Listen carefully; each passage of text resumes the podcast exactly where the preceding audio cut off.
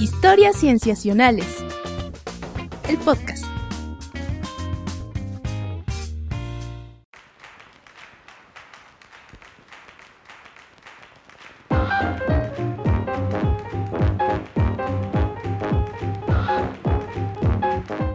Bienvenidos a Historias Sensacionales.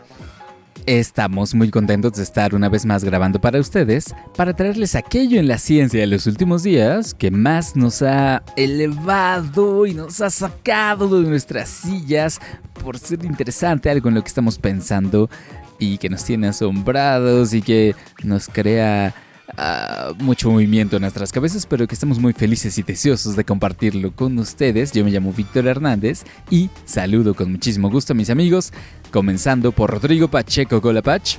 Hola, ¿qué tal Víctor? Igualmente, mucho gusto de estar nuevamente con, eh, platicando de la ciencia de, que nos trajo estas últimas semanas. Y también, pues nos acompaña Sofía Flores. ¿Cómo estás, Sofía? Hola Patch, hola Vic, todo muy bien. ¿Ustedes qué tal? Muy bien. Mm, Qué bueno. Y también, Patch, por favor.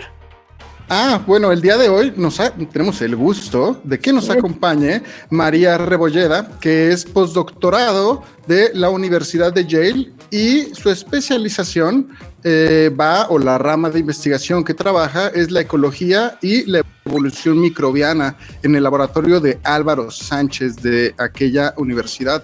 ¿Cómo estás, María? Muchas gracias por estar aquí y aceptar platicar un ratito de ciencia con nosotros. Sí, mucho gusto, mucho gusto y me da mucha emoción estar aquí platicando con ustedes, Rodrigo, Sofía y Víctor. Nah, la emoción definitivamente es nuestra, María. Sí, Es.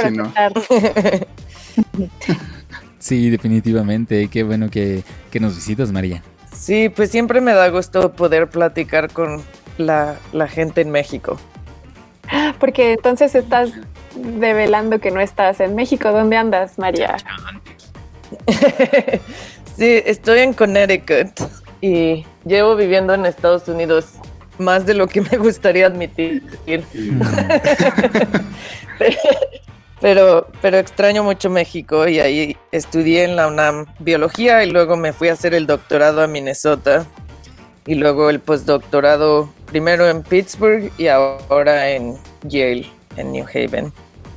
Fantástico. La verdad es que los temas que nos traes hoy, Eh, bueno, a mí me tienen fascinado. Em, y yo estoy seguro de que a la gente que nos escucha también le van a parecer muy, muy interesantes. Así es que, bueno, pues nos sentimos afortunados de que nos visites. Pues eso espero. a mí me emocionan mucho. Sí, no. Bueno, eh, si les parece amigos, bueno, pues podemos pasar a nuestro primer tema entonces para ir comenzando.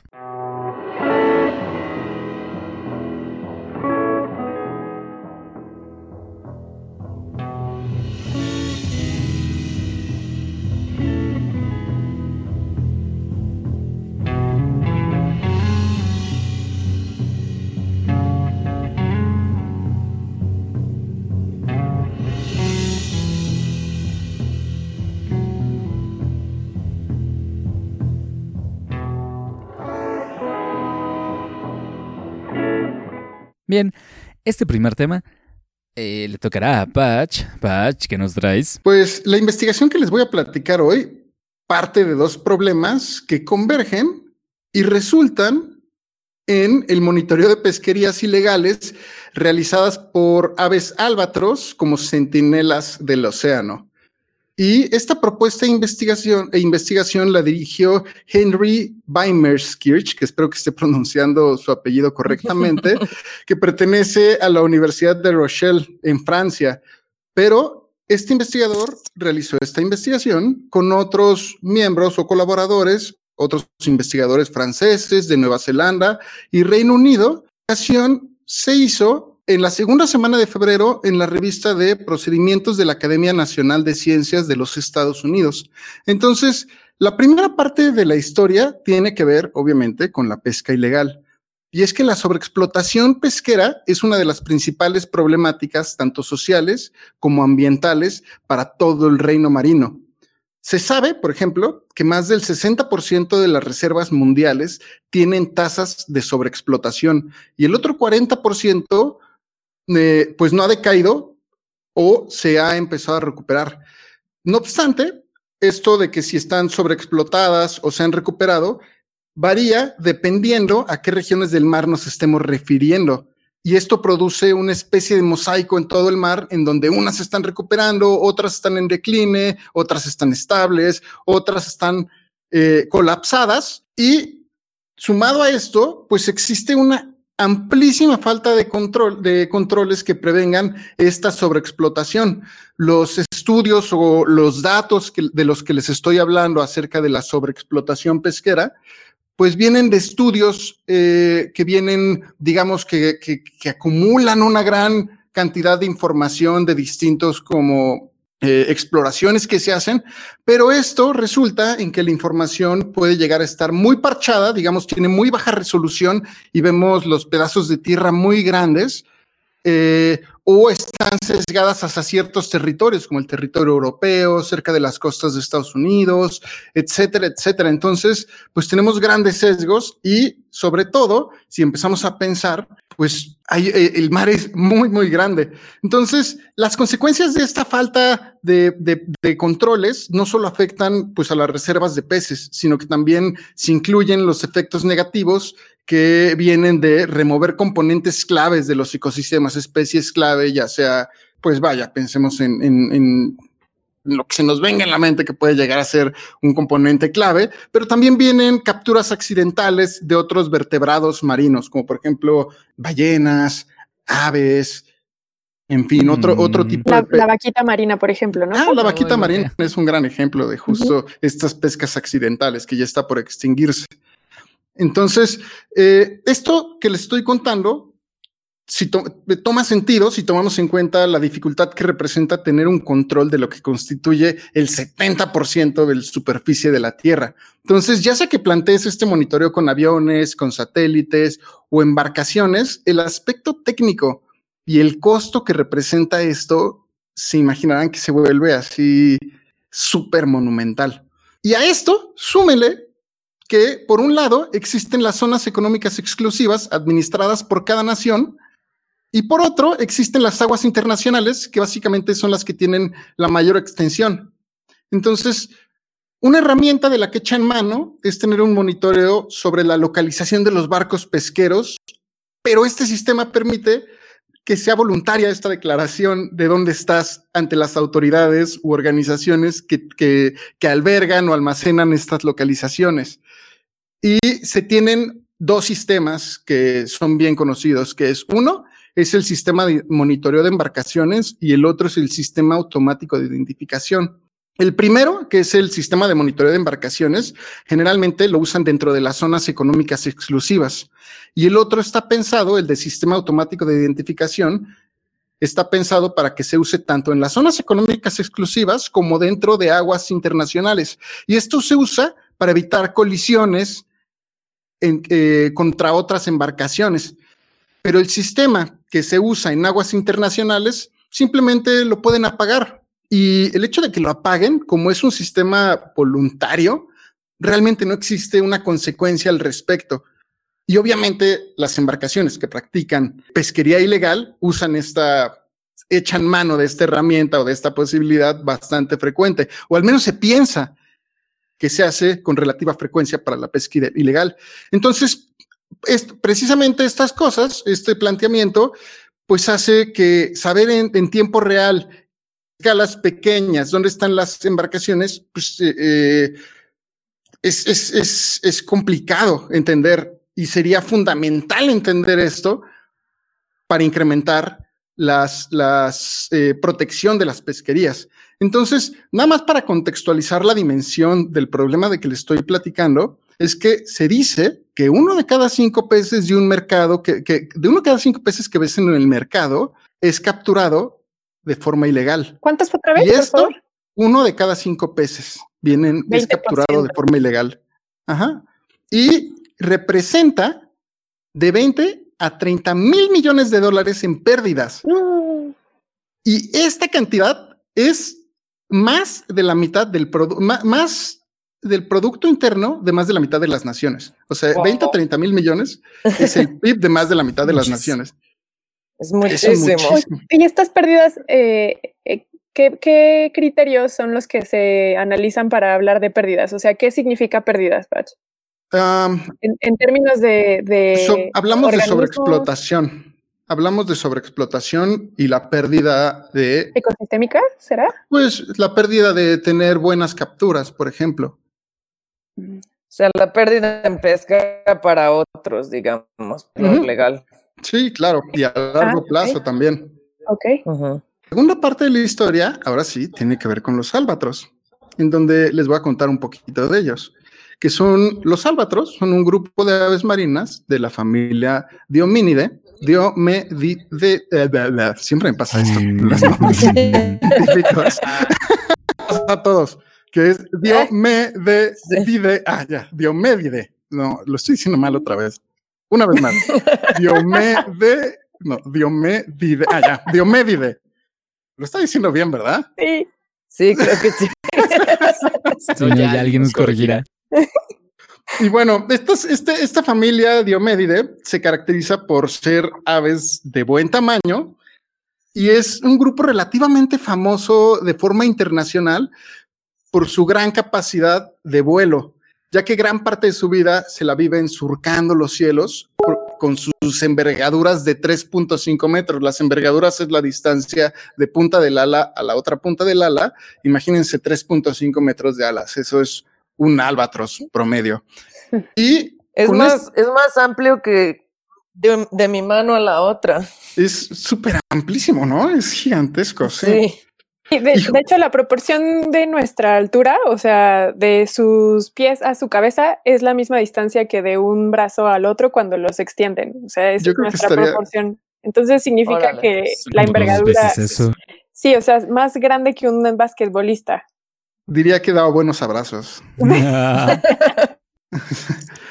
y bueno, con estas alas gigantescas hacen una cosa que le llaman eh, los ornitólogos vuelo dinámico en donde surcan los cielos eh, aprovechándose de corrientes sin necesidad de aletear.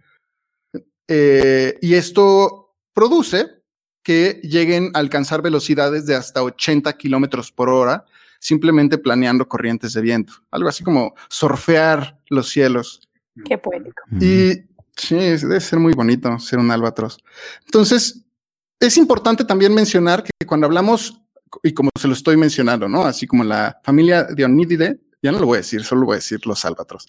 Pero cuando hablamos de, los álbatros, nos referimos no a uno, sino a 22 especies, de las cuales estas 22 especies, 8 son vulnerables, 6 corren peligro de extinción y 3 se encuentran en peligro crítico de extinción. que son cazadas tanto en mar abierto como en sus hábitats de descanso, hábitats de las islas remotas. Y además en estas islas hay especies invasoras como las ratas que se comen sus huevos y crías.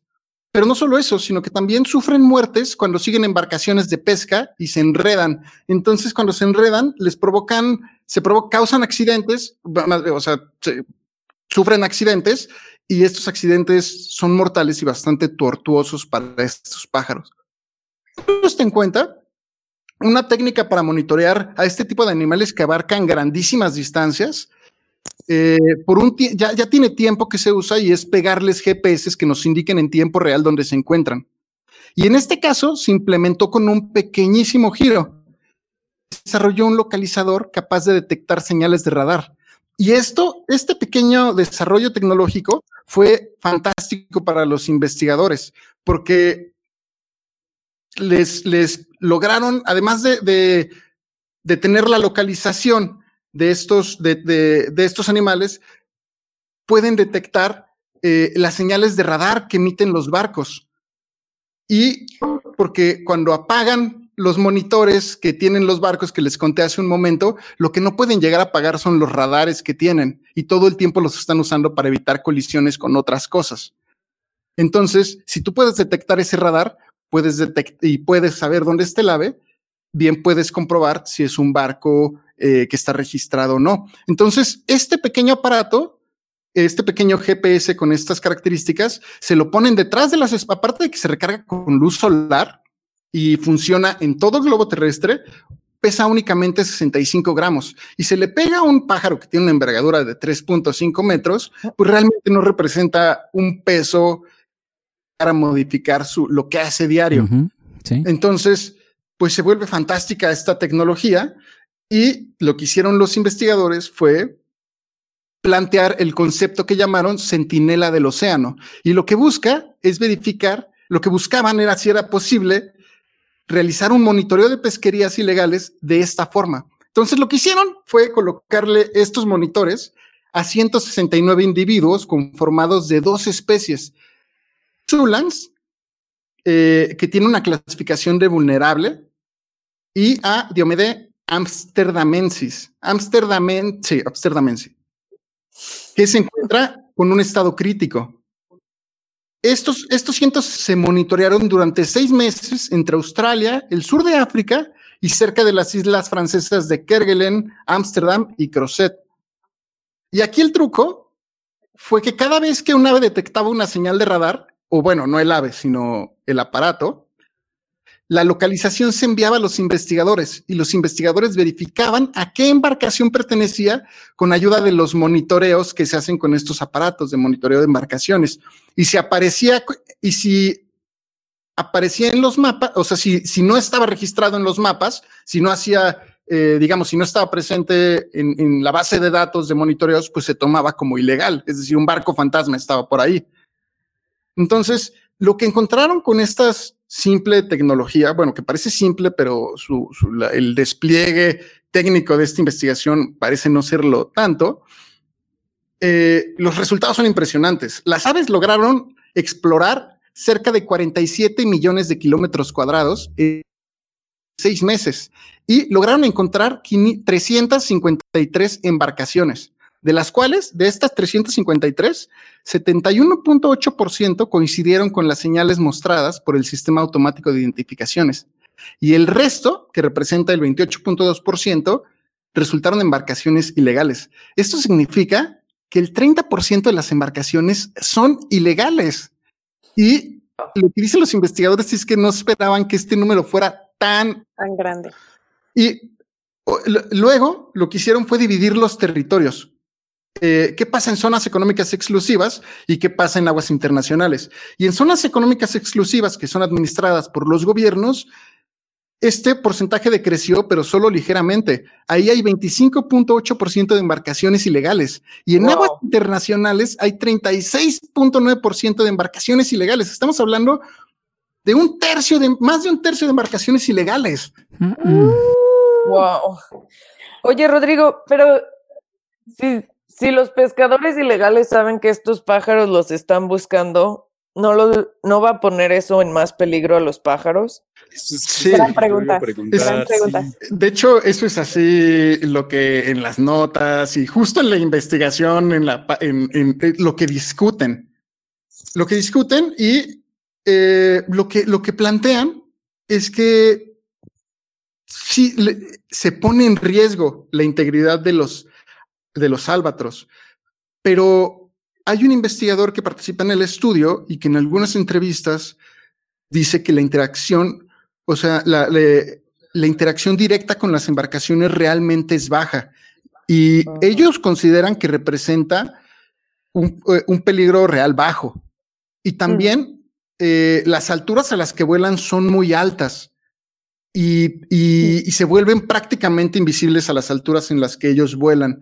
Pero también se dieron cuenta con esta investigación es que los álbatros siguen a las embarcaciones solo por un máximo de dos horas. No, no están siguiéndolas como todo el tiempo, o sea, no, no están pegadas a ellas buscando alimento, solo los siguen por un máximo de dos horas y se van. Y también observaron que quienes lo hacen son los adultos más que los juveniles. Y esto se cree que es porque conforme más crecen, eh, los jóvenes comienzan a aprender a acercarse a estas embarcaciones y empiezan a aprender a identificarlas. Entonces, quienes, quienes son los mejores, los mejores centinelas son los adultos. Adam fue el menos propenso a acercarse a estas embarcaciones. Entonces, son los adultos y los, y, los de Ámsterdam no tanto. Entonces, lo, lo, que demostró esta investigación es que lo que primero que querían demostrar que si era posible establecer un sistema de monitoreo, eh, lo, lo, lo lograron demostrar sin dudas. Y también lo sorprendente que a mí en lo particular me pareció esta investigación es la imaginación de los investigadores en integrar a las mismas especies a su propia conservación y al mismo tiempo proteger los océanos de la pesca ilegal. Entonces, pues para mí me parece redondo. Sí, está padrísimo. Además, me recuerda a mí mucho como cómo usamos muchas especies como para monitorear el ambiente y cosas así. Estaba pensando en, en Nueva York querían poner este, unos mejillones que crecen en el, en el río Hudson y querían ponerle unos sensores porque los mejillones abren y cierran con más frecuencia cuando el agua está limpia. Cuando está sucia se quedan cerrados porque identifican que el agua está llena de porquería y se cierran. Y entonces querían poner unos sensores que básicamente se conectaban a una luz de LED y entonces uno podía poner estas como estos postes llenos de mejillones en, en el río y marcar cuando estaba muy contaminado se iban a prender las luces y cuando no, no se iban a prender. Era como un concepto de diseño así y estaba experimento y todo, pero me parecía como me usar lo que los organismos ya hacen y cómo perciben ellos el ambiente para enterarnos nosotros de cosas que nos cuestan medir. Sí, y sobre todo es padre que no los usen matándolos, ¿no? Porque también hay como estos experimentos justo de los filtradores, por ejemplo, los ostiones, como los que comentabas, que son filtradores y agarran un montón de materia orgánica eh, suspendida en el agua y simplemente el hecho de matarlos te podría dar contaminantes, ¿no? O sea, te podría ser indicadores de contaminantes, pero justo lo que planteas y lo que plantean estos investigadores es más bien como usarlos de forma pasiva. Me recuerdas eh, dos investigaciones de las que hemos hablado, Pach. ¿Te acuerdas? Tú trajiste la de los salmones, que echaban los restos de salmones y podían ver las poblaciones cómo cambiaban eh, de acuerdo a los restos orgánicos que echaban de salmones muertos. Y también. Me parece, pero sí. Ah, perdón. Sí, es cierto. Y también me recuerda una que trajo Agustina Ávila hace ya unos ayeres, que tenía que ver con aves carroñeras en, en la península ibérica. Ah, es cierto y también cómo las utilizaron de bioindicadores con los, eh, el ganado muerto. ¿Te acuerdas que hay una ley en Europa que todo ganado muerto tiene que ser retirado? Y eso hizo que los patrones de comportamiento de las aves carroñeras se vieran modificadas. Y que solamente, no recuerdo si fue en Portugal o en España, donde esa ley la pidieron que no aplicara porque sus aves estaban siendo modificadas y entonces ellos no aplicaron la ley y sus aves perfectamente bien delimitan la, la, eh, em, la frontera entre un país y otro porque justo se mantienen restringidas a un área política. Entonces, sí, la verdad es que me gusta también mucho esta investigación, como dices, de no tener que sacrificar a los organismos para poder monitorearnos a nosotros mismos. Todavía me cuesta un poco de trabajo entender la metodología del estudio en el sentido de cómo eh, en los criterios que utilizaron para poder identificar embarcaciones piratas. Porque, pues al final si son piratas, pues uno de sus procedimientos será no intentar ser identificados, ¿no? Sí, como lo hacen es que tienes tú este monitoreo que supuestamente deben de prender en aguas internacionales o en las zonas económicas exclusivas. Entonces, cuando detectaban los, los aparatos la emisión de radar, que no tiene que ver con ninguno de estos dos sistemas de monitoreo, lo detecta el aparato del, del AVE y tú tienes la localización de GPS del ave en donde se encuentra en ese momento cuando te emite la señal. Entonces, tú puedes corroborar si en ese punto, en donde te está indicando que está el ave y que se le disparó la señal del radar, existe alrededor o cerca una embarcación registrada en estos, en estos, en estos monitoreos que tienen. Entonces, si, si se registra una señal de radar y se verifica con esa base de datos y se encuentra que no hay ninguna embarcación ahí, pero te está dando positivo en la emisión de radar, entonces hay un barco ahí que no tiene prendido su sistema. Ok. ¿Y ibas a comentar, María? Mm. Sí, que el radar, uno no lo pueden apagar porque entonces no pueden navegar bien, chocarían con piedras y demás, pero además, o con otros barcos, animales, lo, pero además el radar no les afecta porque la señal de radar no viaja tan lejos y eso es por lo que es bien difícil encontrar estos barcos, pues los, los, las aves sí se acercan lo suficiente para que el sensor detecte el radar. Ah, así es, justamente. Claro, claro. Sí, pues está buenísimo el caso, Patch. Y como bien dice María, o sea, el principio detrás, este principio de que muchas cosas que hacemos los humanos afectan cómo viven nuestros organismos y entonces nosotros podemos estudiar esos organismos y entender qué tanto estamos modificando o alguna parte muy específica que nos interese de... Algo que me, que me dejó pensando este estudio que dijiste ahorita, Pach, y con lo que está diciendo Víctor, de esto es para entender más, más a los organismos que estamos usando de monitoreo, o sea, de, que de paso, monitoreo y de paso aprendes más sobre los albatros. Me pregunto hasta qué punto los albatros han aprendido dónde, dónde pescamos los humanos. Claro, sin y hasta qué punto modificado sus rutas para estar donde, donde estamos nosotros. te, refieres a qué tanto, qué tanto hemos modificado esos comportamientos y qué tanto podemos saber qué tanto los hemos modificado. Sí, exacto. Y no sé hasta qué punto, pues, mucha idea de qué hacían los albatros antes de que hubiera tanta pesca. exacto. Está complicado, pero igual es algo que estaría interesante investigar. Seguramente saldrá más información al respecto, o sea, porque ya se tienen estos, ya tienen eh, con, con una, un, GPS con, que se recarga con luz solar. Entonces, seguramente estarán sacando bastantes investigaciones al respecto más adelante. Fantástico. Pues muchísimas gracias, Patch. No, un gusto. Y definitivamente esperamos que, que no les pase nada a estos salvajes. Ay, sí, ojalá que nos vuelvan objetivo. Ay, sí. Ahí está el albatros, mátenlo. No. Ay, no. Sí, no. Muy bien, amigos. Pues si les parece, pasemos a la siguiente nota. Camila, Camila, Camila. Bueno, tú me vas a sacar canas verdes. No blancas, verdes. Que me toca a mí. Y yo les voy a traer un caso em, muchísimo más cercano, digamos, eh, más cotidiano pero que eh, ustedes eh, pueden encontrar conexiones con las personas que tienen alrededor.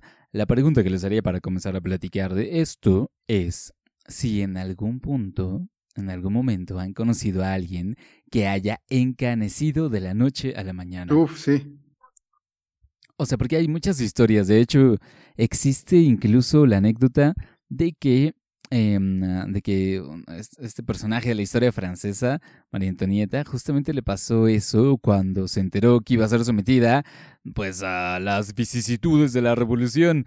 De tal manera que el síndrome, o bueno, los casos en los que uno encanece de la noche a la mañana, llevan ese nombre, el síndrome de María Antonieta. María Antonieta. Es un clásico.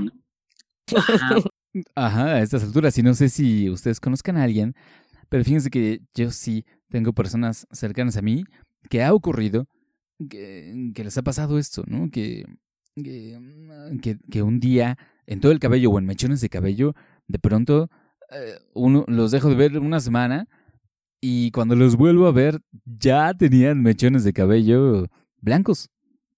Y esa idea de que el estrés o alguna, algún acontecimiento muy duro difícil para alguien, puede sacarles canas. Entonces, eh, no sé si ustedes conozcan un caso, pero seguramente han oído eso, ¿no? Las expresiones, vas a sacar canas. Verdes. Eh, exacto, sí.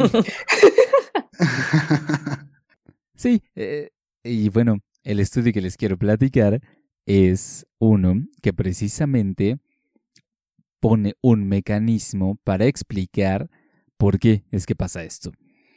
Bien, este es un estudio que hizo un grupo internacional de investigadores pero que fue coordinado por Yahitsu en el Instituto de Células Madre de la Universidad de Harvard. Lo que ellos querían averiguar era cuál es el mecanismo particular por el que puede pasar esto, que las personas pierdan pigmentación en su pelo por estrés. Se sabe que em, el estrés bajo diversos tipos mm, puede causar que se pierda pigmentación. Digamos, de eso se tiene evidencia, pero lo que no se conoce es el mecanismo particular. Lo que ellos sabían al respecto de la pigmentación en el cabello, eh, bueno, son cosas, digamos, muy fundamentales, ¿no? La pigmentación la produce un tipo de células que tenemos en los folículos del cabello que se llaman melanocitos, que esos producen las diferentes, eh, la, melanina, que es la que produce los diferentes colores, esa diversidad de coloración que pueden tener los humanos y bueno, los mamíferos en general, lo hacen los, los, melanocitos. Y se sabe que esas células provienen de un tipo de células madre, en particular de un tipo de células madre especializada que se encuentra, eh, más bien que es, parte del folículo en el cabello, que se llama células madre de los melanocitos. Estas células madre se van dividiendo y sus hijas se especializan en melanocitos y producen la, pigmentación, pero conforme uno avanza en el tiempo, conforme uno se hace viejo, estas células madre se agotan. O sea, hay un número limitado de células madre, de tal manera que solo pueden producir un número limitado de melanocitos. Así es que con los años vamos agotando la reserva, las vamos usando y se acaba la pigmentación. Ahora, hay otros factores que también pueden contribuir a que o bien las células madre se agoten o a que dejen de producir melanocitos. Eh, estos factores pueden ser la dieta o algunos trastornos como el vitiligo, que precisamente está involucrado con la pigmentación, con el sistema inmune, o el estrés, que es el tercero. Entonces lo que ellos hicieron fue usar un modelo de ratón, es decir, usaron ratones de laboratorio, eh, no lo hicieron directamente en humanos, pero bueno, eh, ellos saben que los mecanismos o incluso la genética de las células madre en melanocitos es similar en ratones como en nosotros. Así es que eh, su modelo es hasta cierto punto útil para decirnos algo sobre nosotros. ¿no? Eh, lo primero que hicieron fue establecer una, un procedimiento de laboratorio a través del cual podían producirle estrés a los ratones y mm, observar el encanecimiento en su cabello. Em, entonces, probaron tres diferentes hipótesis al respecto de exactamente qué puede ser lo que está ocurriendo ahí, fisiológica o celularmente. Se había propuesto mm, tiempo atrás que quizá tenía que ver con hormonas, en particular eh, con una que se llama la progesterona. Se había propuesto que quizá tenía que ver con si el sistema inmune del organismo estaba comprometido de alguna manera. Em, pero esas dos hipótesis eh, las descartaron con experimentos específicos. Entonces quedaba la tercera hipótesis que tenía que ver con el estrés eh, y en particular con una molécula involucrada en momentos de estrés que, producen ciertas glándulas del cuerpo y que muchas otras partes del cuerpo, otros órganos o tejidos, la identifican como una señal y eh, accionan diferentes mecanismos. Produce cambios en diferentes partes del cuerpo. Esta molécula se llama la noradrenalina. Quizás ustedes están familiarizados con una molécula familiar, digo similar, que se llama la adrenalina. No sé de qué me hablas. Eh, sí, es lo que sentimos cada vez que estamos grabando un episodio, Sof. esa gran emoción, ese gran entusiasmo. Yo siento endorfinas porque ustedes me hacen sentir mucho amor. Ay, muchas gracias.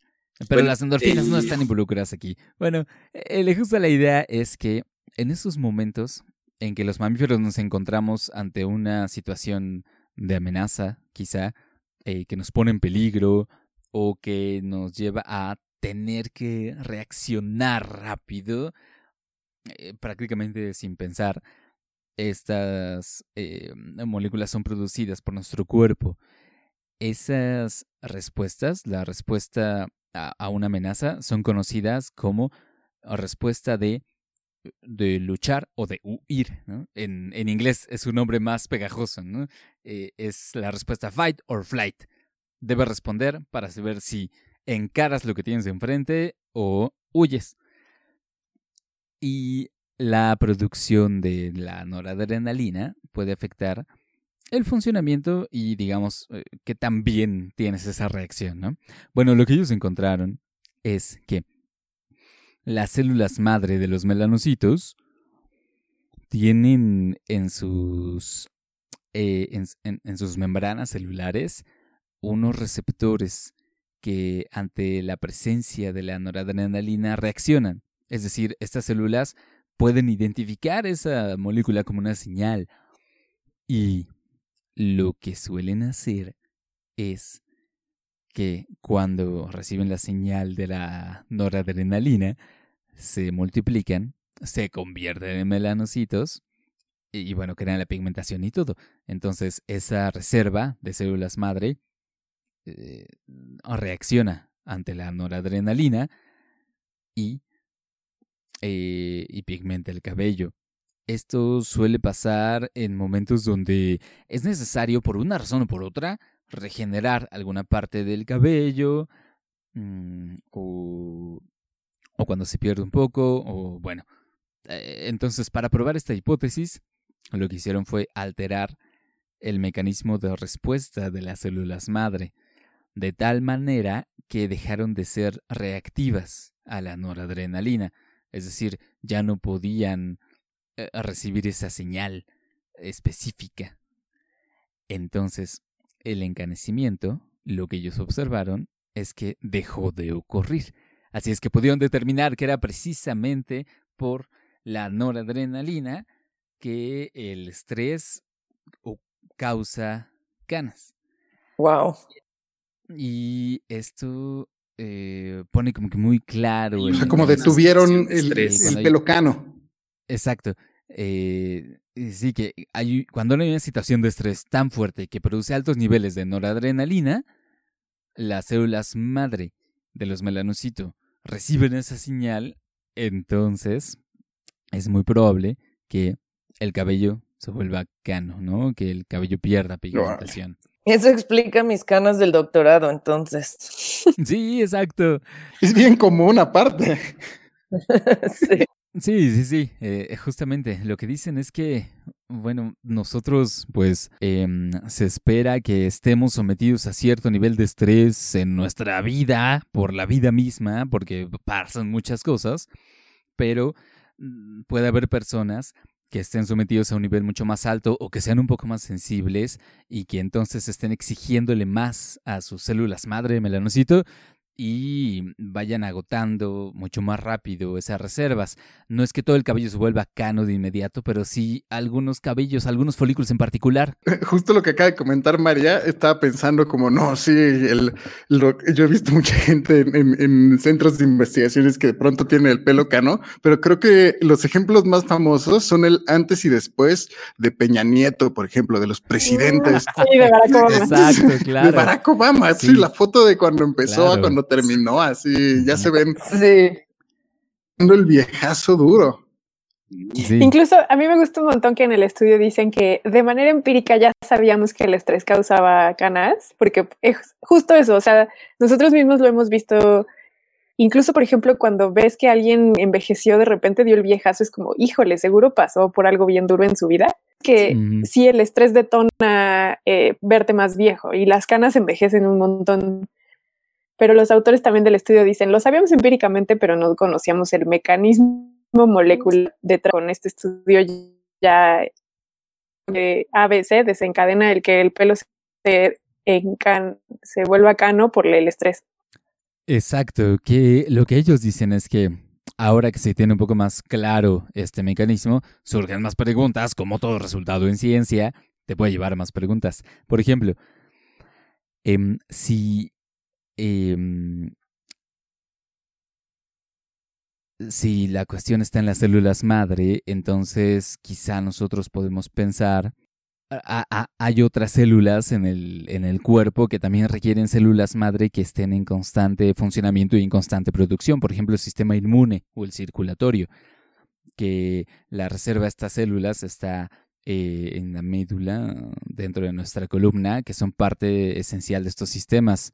El sistema inmune también se sabe que está influido por los niveles de estrés. Claro. Y esto es algo que seguramente hemos experimentado igual. También empíricamente. Exacto. También empíricamente.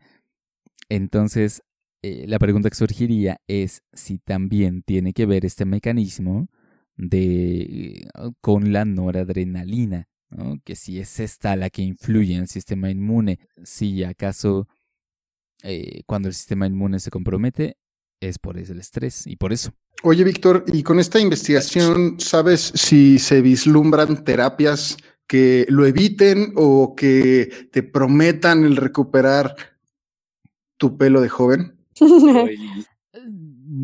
Seguramente es lo que les interesa a muchas personas que están usando tintes para el cabello, para ocultar sus canas, ¿no? Pero no se sabe. Eh, más bien tendrían que hacerse estudios en particular para ver cómo en humanos podríamos evitar ese encanecimiento.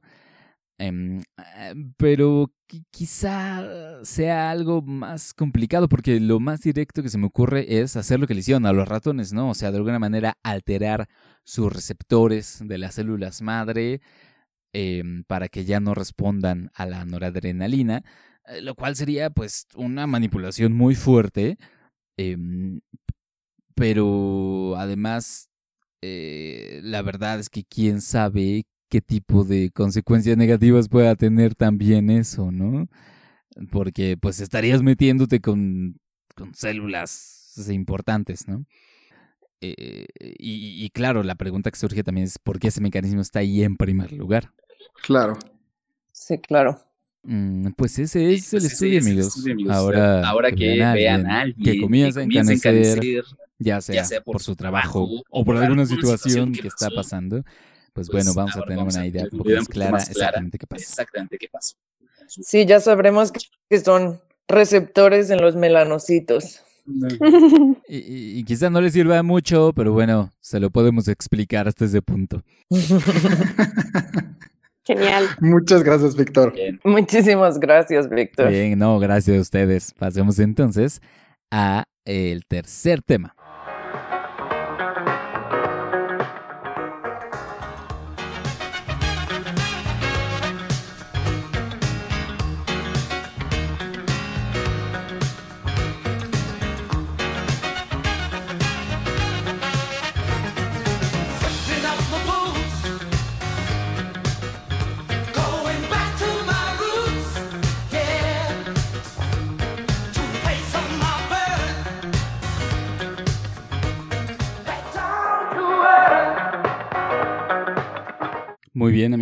Este, esta sección, pues, que escucharemos, ¿qué es lo que María nos trae? Sí, pues, les voy a contar, de hecho, que hice en mi doctorado, en realidad, cuando estaba en Minnesota. Y es que... Justo eso que te sacó canas. Exacto, justo eso que me sacó canas, pero no, me sacó canas porque fue difícil, pero es, me parece muy emocionante los resultados que salieron. Entonces les cuento. Pues una de las preguntas, yo creo, más grandes en la biología es cómo evolucionaron organismos multicelulares. Entonces, cómo de células que vivían solas, de pronto tenemos organismos como nosotros o como las plantas que tienen muchas células y que tienen una actividad bastante coordinada como grupo. Y una de las preguntas más grandes en multicelularidad tiene que ver un poco como con la cooperación de estas células en, en crear este, este nuevo, esta nueva entidad que es mucho más compleja, ¿no? Porque, por ejemplo, de nuestras células, la mayoría se no pasan realmente a la siguiente generación. Solo nuestras, este, solo ovocitos y espermatozoides pasan sus genes a la siguiente generación. Obviamente no todos, por suerte, pero algunos. Y entonces, ¿qué pasa con las demás células? ¿Cómo de alguna manera renunciaron a su futuro evolutivo para formar parte de esta nueva entidad? Y entonces, cuando estaba empezando el doctorado, mi asesor Mike Travisano y uno que era su postdoc en el momento, pero ahora es un investigador en Georgia Tech, Will Radcliffe, estaban haciendo un experimento en el que básicamente crecían levadura como la del pan o la cerveza en unos en medio con muchos nutrientes y ya que la dejaban crecer mucho, entonces tienes muchísimas células. Dejaban el tubo que se sedimentara en la, en, en la mesa del laboratorio, ¿no? Entonces dejaban ahí el tubo a que las células más grandes son las primeras que van a llegar al fondo. Y entonces ya que lo dejaban un rato, pasan eso que está en el fondo a un nuevo tubo. Este experimento lo hicieron en 10 tubos diferentes, entonces tenían 10 poblaciones diferentes, digamos. Y en 10 de las 10 poblaciones, o sea, en el 100%, eh, vieron la evolución de grupos multicelulares. Y pues esto a mí me empezó a llamar la atención. Y algo que me interesaba es, ok, ya que tienes organismos multicelulares, ¿qué tan fácil es volver a ser unicelular? Y algo que me interesa mucho de, digamos, volver al pasado, es hasta qué punto hay cambios en evolución que ya no puedes regresar. Y cuando regresas, usas los mismos mecanismos que usaste para evolucionar el primer cambio, por ejemplo, la multicelularidad. Si evolucionas multicelularidad, si te vuelves multicelular y luego unicelular, ¿es el mismo, las mismas bases genéticas o son diferentes rutas? De hecho, me gustó en tu artículo que abre, abres con una cita de Gould, ¿no? De, que no se puede, eh, que se cree que no se puede regresar. Exacto. Exactamente. Pero hay, hay un montón de cambios este, en los que se ha regresado. ¿Puedes dar un ejemplo? bueno, uno es la multicelularidad en sí.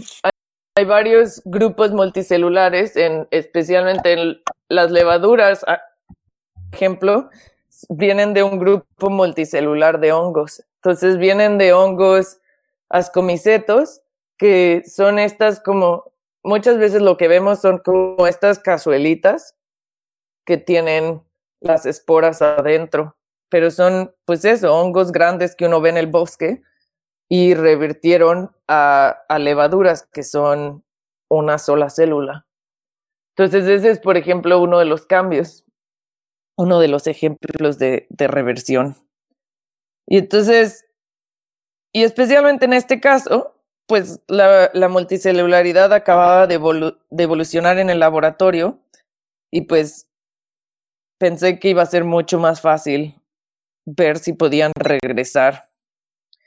Entonces, en, en otra parte de mi bueno, otra cosa que me interesaba de este problema es ¿Cuáles son las presiones de selección que favorecen unicelularidad contra pluricelularidad, no? Porque en, no sabemos, creemos que una de las cosas que pudo haber hecho que la multicelularidad evolucionara en primer lugar es que de pronto empezaba a haber cosas que te comen, amibas y así, cosas, células que se comen otras células y entonces, contra más grande seas, más difícil es que te coman.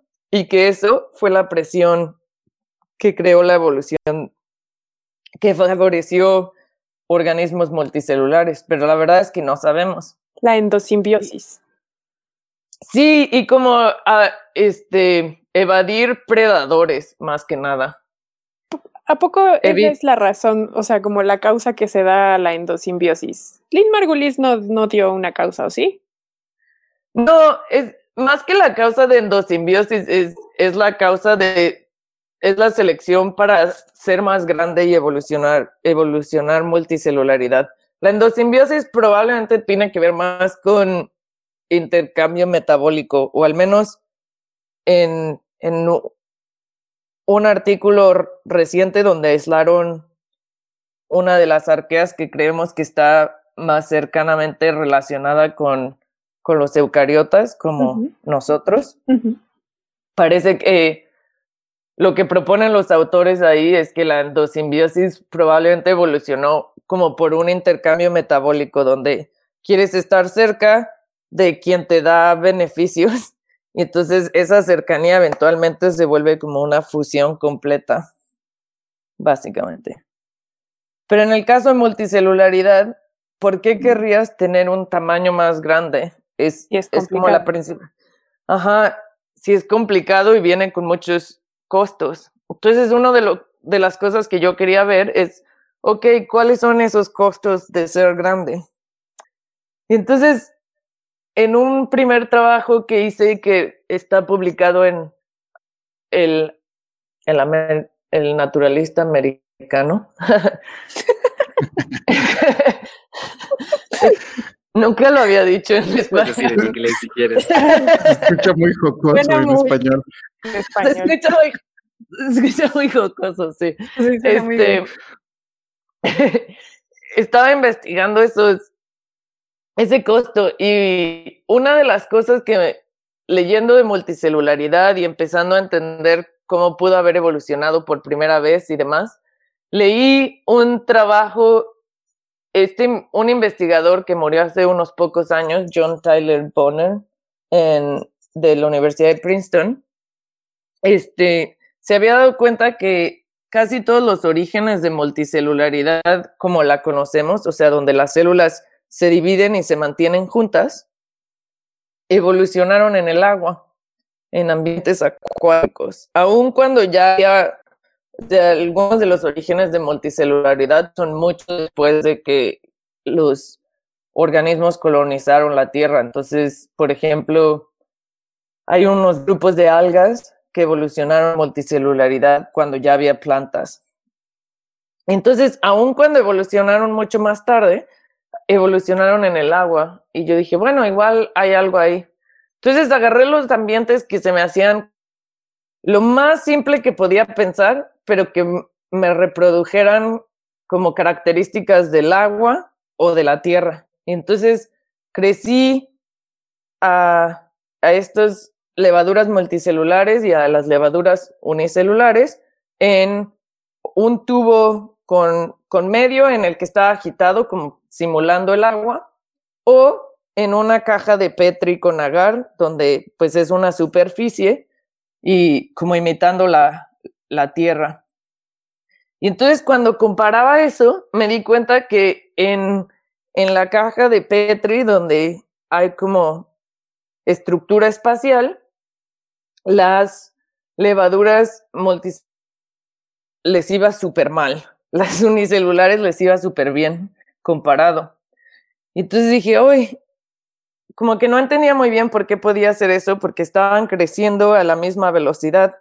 Pero cuando las ponía en competencia, unicelulares y multicelulares, las unicelulares siempre ganaban. Lo que me di cuenta es que si tú, es que las levaduras multicelulares no se ponen y son muy grandes. Entonces, cuando las pones en la, caja, en la caja de Petri, pues caen en algún lugar y ya de ahí no se pueden mover y están rodeadas de muchas células. Y pues no son como nosotros que tenemos, que uno sí nos podemos mover, y otro tenemos sistema circulatorio y, digestivo y entonces movemos nutrientes alrededor de todo nuestro cuerpo. En este caso, todas las células estaban compitiendo contra, e, contra otras células por los nutrientes. En cambio, las levaduras unicelulares estaban ahí solitas y tenían acceso a los recursos a su alrededor. Entonces, en ese artículo hice un modelo matemático y la además de los experimentos, y como la propuesta es que igual los organismos multicelulares agua, porque hasta que evolucionan sistemas más complejos de circulación y de movimiento tienen como mucha dificultad en términos de dispersión y, y entonces las células compiten todas contra sí mismas. Y pues todavía no tienen la cooperación que tenemos nosotros, donde todas nuestras células están muy bien organizadas y están cooperando. Como que eh, implotan por su tamaño. Sí, como que su tamaño los hace no sustentar. Es como, sí, en vez de que si pensaras en una ciudad o algo así, en vez de que empiece a crecer de poco a poco y en lo que crece vas organizando calles y todo, crece de un día a otro y entonces es un desastre y el tráfico se vuelve una pesadilla y... Ah, que sí, demasiado. No puedo, sé qué hacer con mi vida. Exacto. Y, y, entonces dije, ok, pues vamos a ver si puedo, si puedo crecer estos multicelulares en cajas de Petri en vez de en el tubo. Y entonces si puedo hacerlos regresar a unicelular. Hice eso y súper rápido. Normalmente estos experimentos evolutivos tardan a veces años y eso es porque con bacterias o levaduras, pues tienes muchísimas células, se reproducen muy, muy rápido. O sea, en ocho horas tienes seis generaciones y, y entonces tienes muchísima, muchísimo cambio evolutivo que puede pasar en un año o seis meses en solo dos semanas, todas mis líneas multicelulares volvieron a, unicelular. ¿Cuánto? ¿Dos semanas? Dos semanas. Wow. Muy rápido. Súper rápido. Es, es el, experimento evolutivo más rápido que conozco. Fast Track Evolution. Yo tengo una duda. Les, ¿Qué, ¿Cómo hacías tú para que se volvieran así? ¿Cómo ¿Los estresabas? ¿Les ponías señalización en los medios de cultivo? ¿Qué hacías? O sea, ¿cómo tus células sabían que tenían que... Sí, pues básicamente lo único que hice fue crecerlas en cajas de Petri en vez de en tubos y entonces empiezan a sí mismas y cualquier mutación que haga que se separen es beneficiosa. Y, y como justo cualquier mutación que hace que se separen tiene muchísimo beneficio, entonces cualquier célula que se logra separar del grupo inmediatamente empieza a reproducirse más y termina siendo dominante en la población en muy poco tiempo. Y esas mutaciones son muy comunes porque hay mil formas de que, o sea, cuando las levaduras se reproducen, forman una yema que crece y esa yema se separa eventualmente. Y hay muchas formas de separarse y la levadura tiene muchísimas enzimas que, que pueden lograr. Hay como mucha redundancia en esta función. Entonces es muy fácil que cualquier mutación te haga recuperar esta función. O sea, de partir con la idea de, o sea, tienes estructuras tan complejas que se pensaba que es difícil regresar y por el contrario, o sea, al parecer es muy fácil como lo planteas. Sí, al menos en este caso es muy fácil. Y de hecho, yo creo que en general, algunas de las discusiones que he tenido desde entonces es como, ok, pero estas levaduras son muy simples. Nosotros los humanos o algo así, pues no es como que, o sea, es muy difícil imaginar que de humano volvieras a, a una vida unicelular de, de alguna forma. Y, y creo que ahí uno de los puntos es que nosotros hemos acumulado muchas mutaciones y muchos cambios, además de ser multicelulares. Tenemos un montón de diferenciación celular, tenemos un montón de señalización que mantiene las cosas bajo control. Pero aún así, si lo piensas, el cáncer es de alguna manera una, un regreso a unicelularidad, donde estas células ya no están siendo controladas por el cuerpo y se están reproduciendo descontroladamente y tienen su propia vida. Claro, pero el luego se vuelven pluricelulares. Claro, y luego forman su propio tumor y eso los vuelve multicelulares de nuevo, exactamente. Su club maligno. O sea, es el equivalente a lo que mencionas de esta presión eh, de competencia que cualquiera que tenga una mutación lo hace ventajoso y lo lleva a la individualización es equivalente a esto que vemos del cáncer, que hay eh, mutaciones aleatorias continuamente hasta que una se vuelve unicelular, porque es distinta en, en ese sentido, se vuelve unicelular y por eso es equivalente al cáncer. Exacto. Oh. Y además, eso sí, el cáncer normalmente se queda en nuestro cuerpo, ¿no? Es que el cáncer no suele ser contagioso. Sí, no excepto, pero hay dos, al menos dos casos de cánceres contagiosos en animales. Uno son los demonios de Tasmania. Tienen un cáncer en las mandíbulas y cuando y son muy agresivos. Entonces, cuando se muerden unos a otros, se transmiten células de un cuerpo a otro y estas células son cancerígenas y se siguen reproduciendo como locos en, el, en la mandíbula del otro demonio de Tasmania. Y los otros son un cáncer que tienen los perros en, en los genitales y que entonces cuando tienen sexo pasan con la fricción y con ah, si se causan heridas se pasa una célula de, de un perro a otro y así se transmiten un cáncer. Es como un cáncer de transmisión sexual. yo, yo tengo una duda, María, porque tu experimento es con levaduras. Y, estos ejemplos de los que estamos hablando ya es en células eucariontes. ¿Qué, qué, tanta, ¿Qué tanto margen de distinción hay entre un tipo celular y otro? Sí, bueno, las levaduras son, son eucariotes también.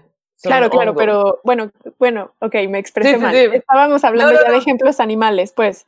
Sí, sí, sí. Este, y hay, hay bastante diferencias. Aún así, los hongos son más cercanos a, a, los animales que las plantas. Entonces, en realidad, nos siguen siendo grupos muy distintos, pero igual creo que nos dicen algo de, de los mecanismos evolutivos y las presiones de selección. Una de las grandes diferencias es que algo que es súper importante en nuestro desarrollo es que nuestras células se mueven mucho durante el desarrollo embrionario, embrionario y la diferenciación celular. En cambio, los hongos, cuando, cuando crecen, cuando forman estos, cuando forman estructuras multicelulares, pues nada más cada célula se va dividiendo y así van creciendo, pero las células en sí no se mueven, igual que en las plantas. Se están dividiendo y así es como crece el organismo, pero las células no se andan moviendo de un lugar a otro. Y creo que eso es lo que hace que en cierta forma los, los animales seamos los tenemos cáncer, porque entonces sí podemos tener células unicelulares que se mueven a otro lado y atacan otra parte del cuerpo, si no, se, queda el se queda el tumor y no habría metástasis porque no hay ni cómo moverse. Las plantas, por ejemplo, pueden llegar a tener tumores que se forman, pero esos tumores no se mueven dentro de la planta. Sí, es que me pongo a pensar, por ejemplo, también en estas investigaciones, igual corrígeme si me estoy desviando mucho de, de los ejemplos, pero en estas investigaciones que han logrado transformar células pluripotenciales, perdón, células diferenciadas a células pluripotenciales y que lo hacen con genes maestros, o sea, que hacen apagando ciertos genes hasta que llegan como al core, como al core del genoma. Sí. Y, se quedan con genes maestro. Entonces, también me haces pensar, me haces pensar eh, pues los estudios que se han hecho con esto, pues, o sea, el premio Nobel del 2012 se lo dieron a un hombre que lo hizo con células de ranas, por ejemplo, ¿no? Y, como es, o sea, mi pregunta va también en el sentido de, pues, una cosa es hacer experimentos con animales o con eh, estas células que entenderíamos como de organismos complejos, pero pero no sé, o sea, hay una distancia muy grande, creo yo, evolutivamente, por eso te digo que me corrijas si estoy diciendo una tontería, entre ciertos tipos de organismos y otros. Sí, o sea, algo que creo que estás diciendo que, es súper importante es la, la multicelularidad ha evolucionado por lo menos 20 veces, independientemente, dependiendo de cómo cuentas.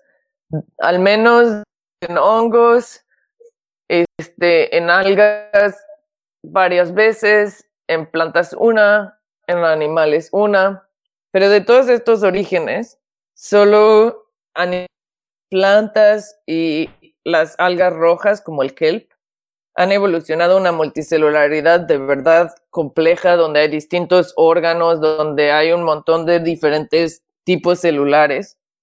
Y una gran pregunta es, ok, igual y es fácil evolucionar de unicelular a multicelular, pero ¿cómo evolucionas esta multicelularidad mucho más compleja, donde hay gran diferenciación celular, donde hay todo un desarrollo, un programa de desarrollo súper complejo? Y creo que esa pregunta todavía no, tenemos una respuesta muy clara. Y parte es que es muy complicado, justo porque las células animales han evolucionado ya en este contexto multicelular. Es muy difícil tomarlas solas y cuando las tomamos son muchas líneas celulares y así son provienen de cáncer o cosas así y han perdido parte de este programa. Entonces ahora ha habido un poco más de esfuerzos y se tiene líneas celulares más diversas que se tienen cultivadas, pero es difícil usar como para, para proyectos de evolución porque crecen mucho más lento, es difícil tener los tamaños poblacionales que podemos tener, por ejemplo, con la levadura.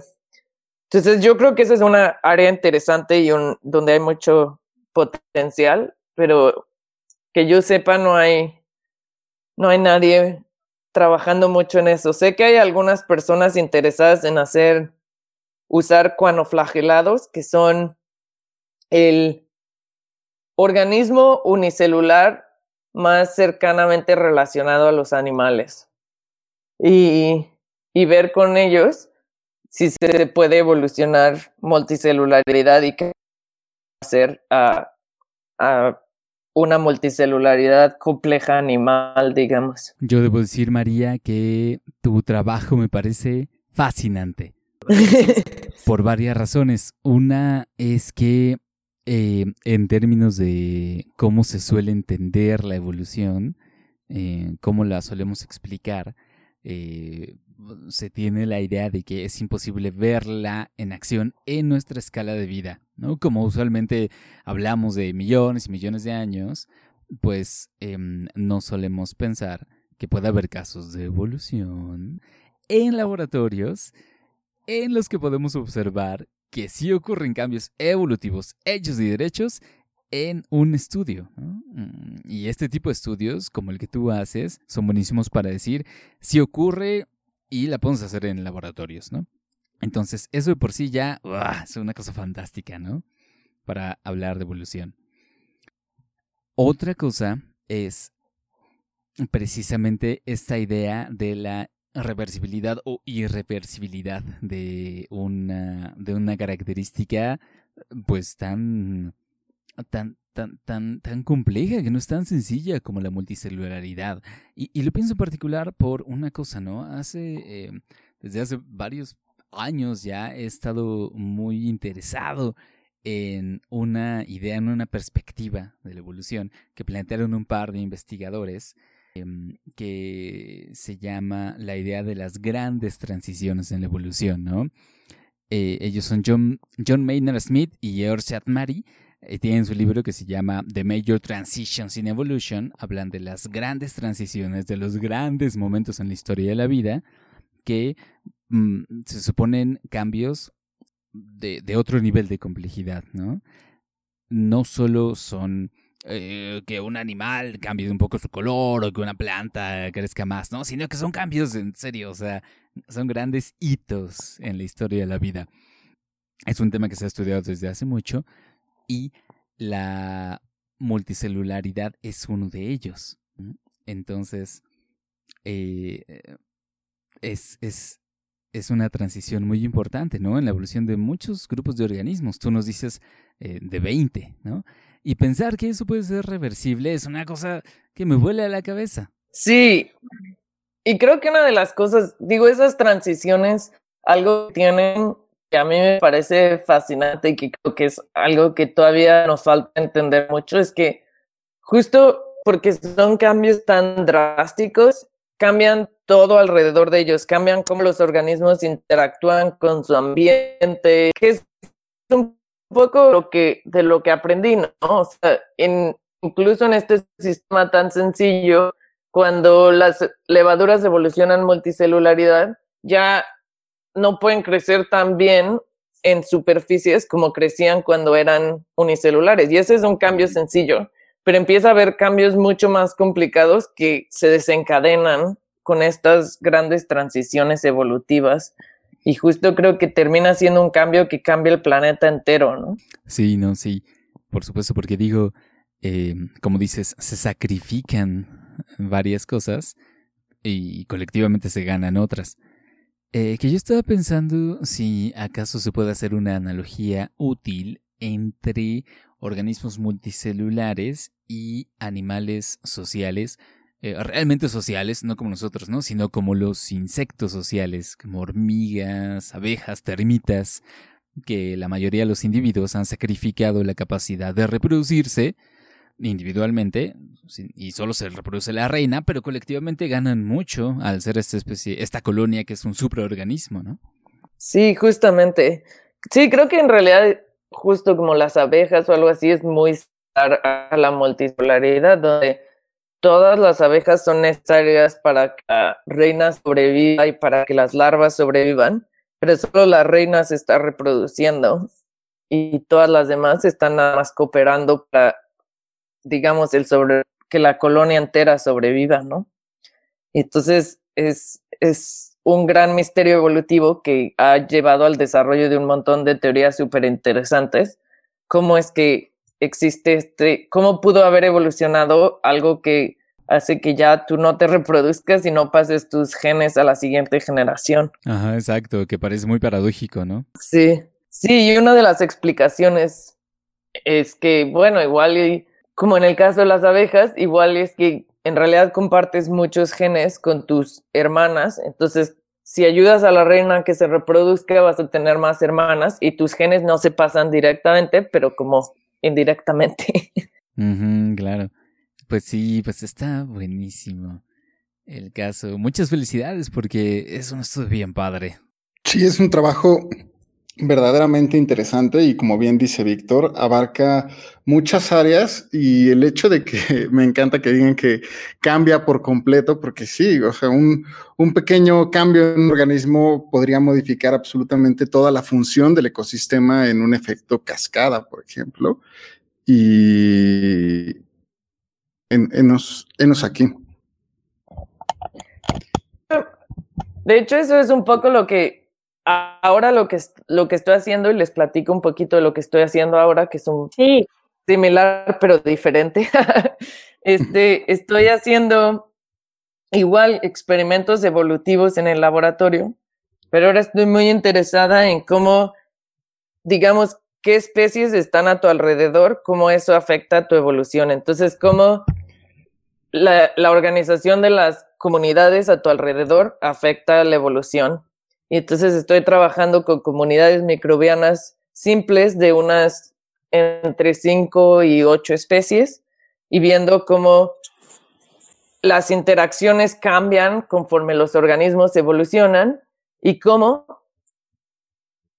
o sea, cómo la ecología, cómo las interacciones entre los organismos afecta la evolución y cómo cuando los organismos, las bacterias están evolucionando, eso afecta la ecología y afecta las interacciones entre especies. Y entonces estas son bacterias que se, como muchas bacterias en, en el mundo y como las bacterias que viven en, nuestro, en nuestros, nuestros intestinos y en muchos otros lugares, en el suelo, muchas comen algo y sus alguien más y así se mantienen interacciones. Entonces tengo estas bacterias que unas comen glucosa y cuando comen glucosa producen ácidos orgánicos y estos ácidos orgánicos se los comen otras bacterias. Y entonces viendo esas interacciones y viendo cómo si se adaptan a temperaturas más altas, pensando en, en cambio climático, como si se adaptan a temperaturas más altas, eso cambia sus interacciones y cambia pues básicamente sus trayectorias evolutivas. Claro, porque muchas veces pensamos que este tipo de interacciones son estáticas, ¿no? Cuando en realidad o, que son permanentes, cuando en realidad en los ecosistemas podemos encontrar eh, que pueden a veces ser, eh, no sé, facilitadoras o a veces pueden competir entre ellas las mismas especies, dependiendo del contexto. Y esta dinámica no solo le aumenta complejidad, sino que eh, modifica realmente considerable a las otras especies también. Exactamente. Y entonces cambios evolutivos, por ejemplo, la, evolución de, multicelularidad cambió la escala de tamaños de los organismos, ¿no? Entonces, si uno ve el récord fósil y pones, eh, haces una gráfica donde vas graficando el tamaño más grande de los organismos en el tiempo, en el récord fósil, vas a ver que hay dos saltos muy grandes. Uno es cuando evoluciona la célula eucariote y entonces las células se vuelven mucho más grandes de lo que eran. Y otro, que es un cambio muy grande, es cuando evoluciona por primera vez organismos multicelulares y entonces el tamaño más grande empieza a crecer muchísimo, ¿no? Y entonces tenemos ballenas azules.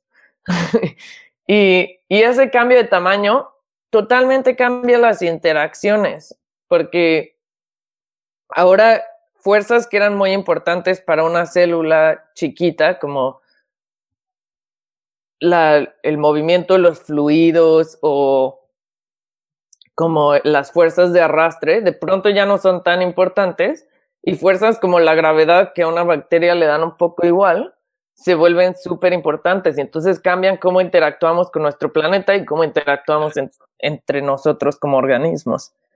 Entonces son esos cambios que me parece súper interesante cómo estos grandes cambios afectan la ecología, cómo esa ecología afecta la evolución. Y esta como, si esta conexión entre ecología y evolución es algo que me interesa mucho y en lo que estoy trabajando ahora. Buenísimo, María. Queremos que nos vengas a platicar entonces de esos resultados que obtengas. Eh, pues, invítenme otra vez. Sí, no, Esto que ya nos contaste nos gustó mucho, me gustó mucho y te agradecemos mucho porque hayas venido a platicarnos de esto. Sí, muchas gracias por invitarme. No, muchas gracias a ti. También, ¿dónde te podríamos encontrar si quisieran alguien platicar o enterarse más, más de tus investigaciones y de los trabajos que estás realizando? ¿Cómo podrían contactarte? Sí, pues las la forma más fácil es por Twitter. Entonces me pueden encontrar en arroba M Rebolleda con B grande. y también me pueden mandar emails. Entonces el email más fácil para contactarme ahorita es maría.rebolleda-gómez arroba yale punto edu. Y ahí me pueden encontrar también y con gusto les contesto. Mm, fantástico. Genial. Pues dicho esto, ¿qué les parece si nosotros también damos nuestras vías de contacto? Que también nosotros en nuestra información de cada podcast dejamos el, los datos de contacto de nuestros queridos invitados para que puedan allí encontrarlos. Y nosotros estamos, eh, bueno, yo empiezo, estamos en Twitter como arroba cienciacionales, en Facebook como historias cienciacionales. Patch. Y también nos pueden enviar correo en arroba en arroba gmail.com y también pueden encontrar todos nuestros podcasts disponibles en iTunes, en Spotify o en cualquier aplicación de su preferencia que les guste escuchar su podcast. También recuerden, eh, si les gusta, les divierte, les parece interesante, pues también recomendarnos para llegar a otras personas y que se enteren de estas historias fantásticas que suceden en el mundo de la ciencia. Y también a mí me pueden encontrar como arroba pacheco vv en Twitter. Víctor. A mí como arroba Víctor Helio. Sof. Y yo estoy como arroba Soflofu. Aprovechamos entonces para agradecerle una vez más a María por haber estado con nosotros y le deseamos mucho éxito en cualquiera que sea su camino de hoy en adelante. Muchas gracias. Gracias por estar con nosotros. Eh, que esas ganas valdrán la pena, ya verás. esperemos, esperemos. Sí, seguro que sí. Eh, y muchísimas gracias a los que nos están escuchando, a ti que nos estás escuchando. Sí, agradecemos que mucho. Llegaron hasta este acá, como dice es para ustedes. Y eh, saben que. Y eh, ya saben, si les gusta, como el bien despacho, recomiéndenos. Uy, sí, denos trabajo. Exacto. Muy bien, amigos. Bueno, pues creo que con esto llegamos al final de este episodio de Historias Sensacionales. Muchas gracias y adiós. Hasta pronto. Ese hasta pronto estuvo muy sensual, Patch. Ay, Dios, Sofía, gracias. Siempre, siempre espero al final tus, hasta pronto, pero el de hoy. Valió la pena. Esto fue Historias Cienciacionales, el podcast.